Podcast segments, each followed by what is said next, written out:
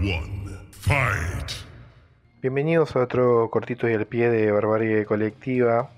Eh, hoy vamos a hablar un poco de videojuegos, ¿no? Videojuegos inspirados en bandas.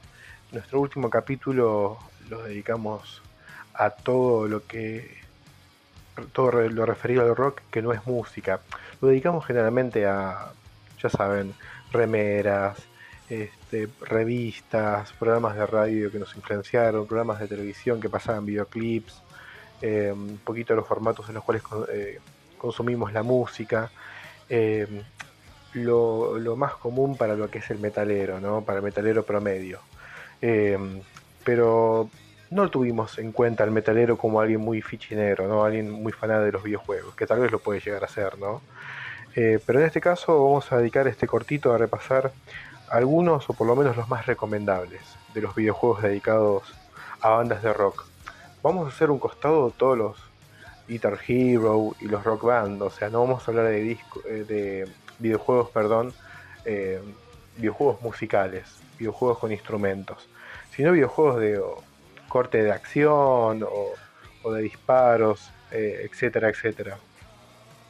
el más antiguo del que pude conseguir data y más interesante, salió en 1983 y estaba dedicado a la banda Journey, eh, esa banda de rock corporativo que salió a finales de los, de los 80, principios, no, finales de los 70, principios de los 80, y para promocionar la gira sacaron un pequeño videojuego eh, que tuvo support para el Atari. Básicamente controlábamos a, en diferentes etapas a cada uno de los miembros de la banda Em, era como una especie de minijuego. Cualquiera que tenga instalado en el, el en el celular ya tiene un videojuego muchísimo mejor.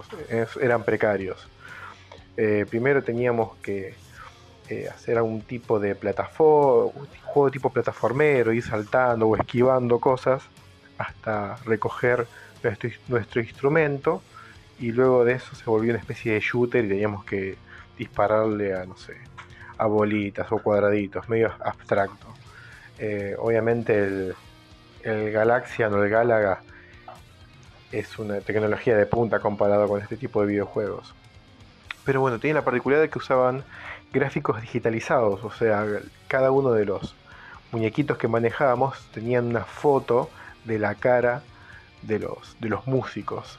Em, algo que luego popularizaría el juego Mortal Kombat, que en vez de utilizar eh, animaciones con dibujos hechos a mano, digámoslo de esa manera, eh, eran eh, fotografías digitalizadas de artistas, artistas marciales. Eso le dio a Mortal Kombat un juego bastante sangriento, una popularidad y un realismo muy grande. Eh, esa empresa que sacó el Mortal Kombat se llamaba Midway y, choreó mucho en los 90 con, con, ese chiste de gráficos digitalizados. después del Mortal Kombat salieron varios juegos de disparo, eh, shooters, esos que ibas a, había un gabinete con un arma que estaba ahí amurada eh, y sacaron un juego muy popular de, la saga Terminator 2, en este caso, donde disparábamos con una especie de Uzi a los, a los Terminators, ¿no? Em, y sacaron un juego bastante similar usando los mismos gráficos y la misma jugabilidad, con casi un gabinete idéntico, pero eh, enfocado en la banda Aerosmith. Em, en esa época, año 95, salió este, este, arcade. Yo lo jugué, estaba buenísimo. Era genial entrar a una casa de videojuegos y que se escuche a todo trapo la música de Aerosmith. Y te acercabas y era un videojuego en el cual era un juego de disparos eh, en rieles, nos llevaba. Nosotros no, no teníamos que manejar con una palanca a nuestro personaje.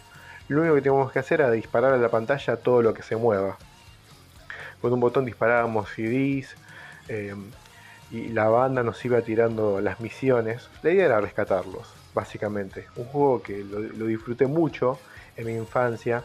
Habrá durado un verano. Creo que ya para el año siguiente el gabinete estará, estaba tirado en la costanera, pero durante un tiempo fue un juego muy popular y estaba muy bien hecho. Em, luego, a ver, vamos a ir por orden eh, Maiden, Iron Maiden sacó Ed Hunter eh, dos años después. Em, básicamente salió a la venta el juego en formato CD en conjunto con una especie de grandes éxitos, una especie de recopilación de, de Iron Maiden. ¿no? El último disco que habían sacado era Virtual, Virtual 11, eh, con Blaze Bailey, formaba parte de la banda.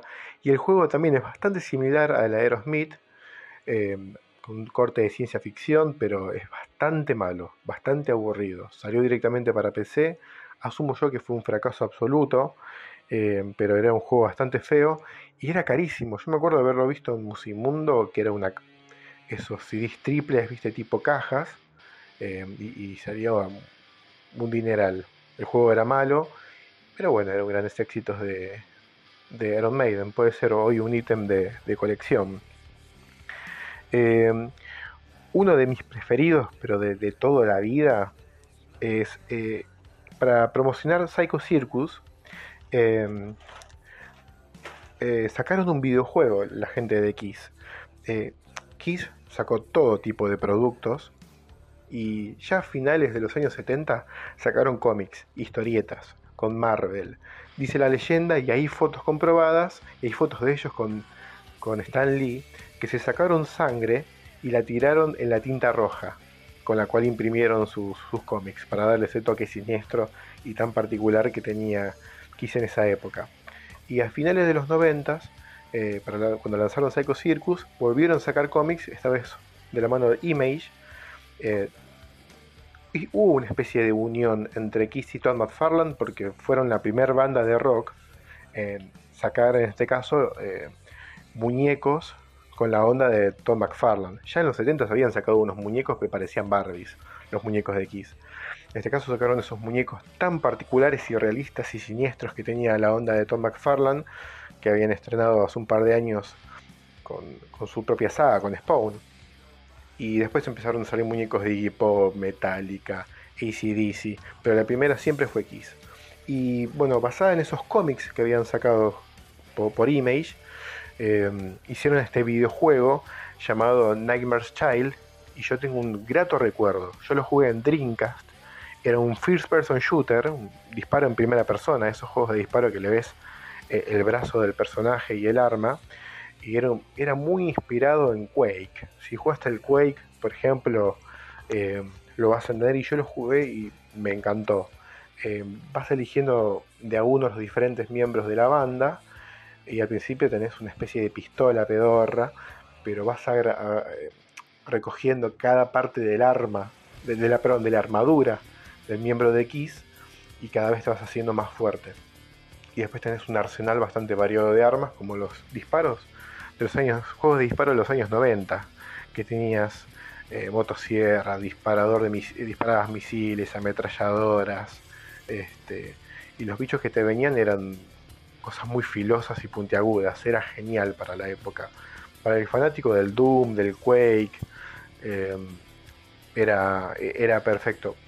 Hoy las reviews lo, lo, tienen como un juego mediocre, pero y está perdido, no se consigue porque salió solamente para Dreamcast, que es una consola que, quedó en desuso, pero a mí me, encantaba. Eh, bueno, Michael Jackson, para promocionar su película Moonwalker, eh, entre sus delirios, sacó también un, videojuego que se llamaba Moonwalker, que era un, un beat em up, o sea, esos juegos en los cuales controlamos un personaje y vamos por la calle cagando a piñas a todo el mundo, como los Final Fight, por ejemplo con los Doble Dragon, era así, pero bueno, tirábamos esas patadas bailarinas que tiraba Michael, pateábamos magia, eh, nos poníamos a bailar, eh, etcétera, etcétera. Era un juego muy entretenido. Eh, obviamente, además de decir que todos los juegos que he mencionado hasta ahora sonaba todo trapo, ya sea en 8 bits, en 16 bits, en sonido polifónico o un sonido más o menos MP3, la música de la banda en cuestión el disco de Michael Jackson y el juego de Michael Jackson tenía por todos lados Smooth Criminal, estaba un poco inspirado en ese videoclip con Michael Jackson trajeado como si fuese una especie de gángster de los años 30 eh, y rescatábamos niños. ¿Qué hacíamos con los niños después al final del juego? Eso es, quedaría en la secuela que nunca salió a la venta. Eh, a ver qué otros juegos eh, hay. Ah, me enteré haciendo esto, preparando este cortito y al pie, eh, que la banda Queen sacó un videojuego, pero en el año 1998. El juego se llamó DI. Eh, es un juego de ciencia ficción para de, la jugabilidad, para describirlo de la forma más exacta, es idéntica a, a, la saga Resident Evil, a los primeros de la saga Resident Evil, donde controlábamos, teníamos un inventario, un personaje que se movía de una manera muy particular, había que apretar para arriba para que el tipo camine y al tocar para los costados el tipo giraba. Este, todo esto en un ambiente 3D, tenía un inventario con una pistola, tiraba unas patadas, eh, pero una jugabilidad bastante tosca, pero muy clásica de la PlayStation 1. Em, todo esto, un juego de ciencia ficción y por todos lados adornado con la música de Queen y cada nivel tenía este, algún que, otro detalle que recordaba algún disco de Queen. Em, el juego consistía de 5 CDs, muy poca gente lo conoce porque fue un fracaso y creo que fue lanzado solamente en Inglaterra, tuvo muy malas críticas y al parecer ya para 1998 estaba bastante, bastante desfasado el juego. Creo que para 1998, desfasado a nivel gráficos, ¿no? Para el 99 estaba saliendo Resident Evil 3, pude verlo en YouTube el juego, em, y no parece tan desfasado a nivel gráficos, pero por lo que vi eh, tiene pinta de ser un juego aburridísimo. Eh, sin el toque de terror, un juego con ese tipo de jugabilidad la verdad no es muy, muy disfrutable. Em, y bueno, para ir finalizando, eh, no me quiero olvidar, eh, el sello discográfico Ereik, que es un sello discográfico de música extrema de Europa, sacó un juego llamado Ereik Extreme Metal Racing, que es un juego de, de carreras, obviamente muy cercano a lo que es la saga eh, Twisted Metal o la saga Carmageddon esos juegos que utilizábamos unos autos, era como los autos locos, pero satánico, ¿no? Unos autos bastante raros, tuneados, con pinches por todos lados. Jugábamos carreras, disparábamos misilazos o dejábamos bombas para poder ganar la carrera. Un tipo de juego que también estaba muy popular, eh, era muy popular en la PlayStation 1. Salieron como 500 copias del, pobre Twisted Metal. Eh, pero este juego salió en el año 2006, ya bastante desfasado a nivel, a nivel gráficos. Salió para PlayStation 2 y por lo que vi tiene una jugabilidad bastante horrible. Eh, creo que el, Twisted Metal 2, eh, que salió para PlayStation 1 10 años antes, o el Carmageddon, son muchísimo más recomendables. Repito, son juegos en los cuales manejamos un coche tuneado este, de forma diabólica con, clavos, óxido, ruedas gigantes que disparan fuego y atropellamos peatones, sale sangre por todos lados, este, carreras en el infierno, ustedes me entienden, ¿no? Todo lo que era, lo mejor en los noventas. Eh, después nada, salió la saga Call of Duty y arruinó la historia de los videojuegos y todo se volvió algo realista. Pero hasta esa época era fuegos, eh, óxido, espadas, ametralladoras, esos eran los buenos videojuegos, por lo menos los que yo más eh, adoro. Y en el Twisted Metal 4, eh, ya el mencionado mil veces Rob Zombie, eh, era un personaje jugable. Tenía un auto que parecía un auto antiguo, una especie de coche fúnebre antiguo. Este, y obviamente el conductor era, era Rob Zombie. Y se escuchaba full la música del el disco eh, Hellbilly Deluxe, que era lo último que había lanzado en ese momento Rob Zombie. Eh, hay otros videojuegos inspirados en bandas de rock, pero estos son los más destacables. Este, después habrá alguna otra porquería que haya salido para celular o algo así, que no, merece ser mencionada. Y repito, no, no estuvimos hablando de los juegos musicales en los cuales hay que tocar un instrumento, como la saga Guitar Hero o Rock Band. Así que nada, se hizo bastante largo este cortito y al pie. Em, de todos estos, de todos estos, los que mejor recuerdo tengo son Revolution X en los arcades y el, y el X, el Nightmare's Child, eh, que es muy parecido a la saga Quake y cuando lo jugué este, estaba era la mejor época para jugar ese tipo de juegos. Hoy lo ves y es una boludez. Pero bueno, nos vamos a despedir hoy con música de Aerosmith, que nunca suena en Barbarie Colectiva.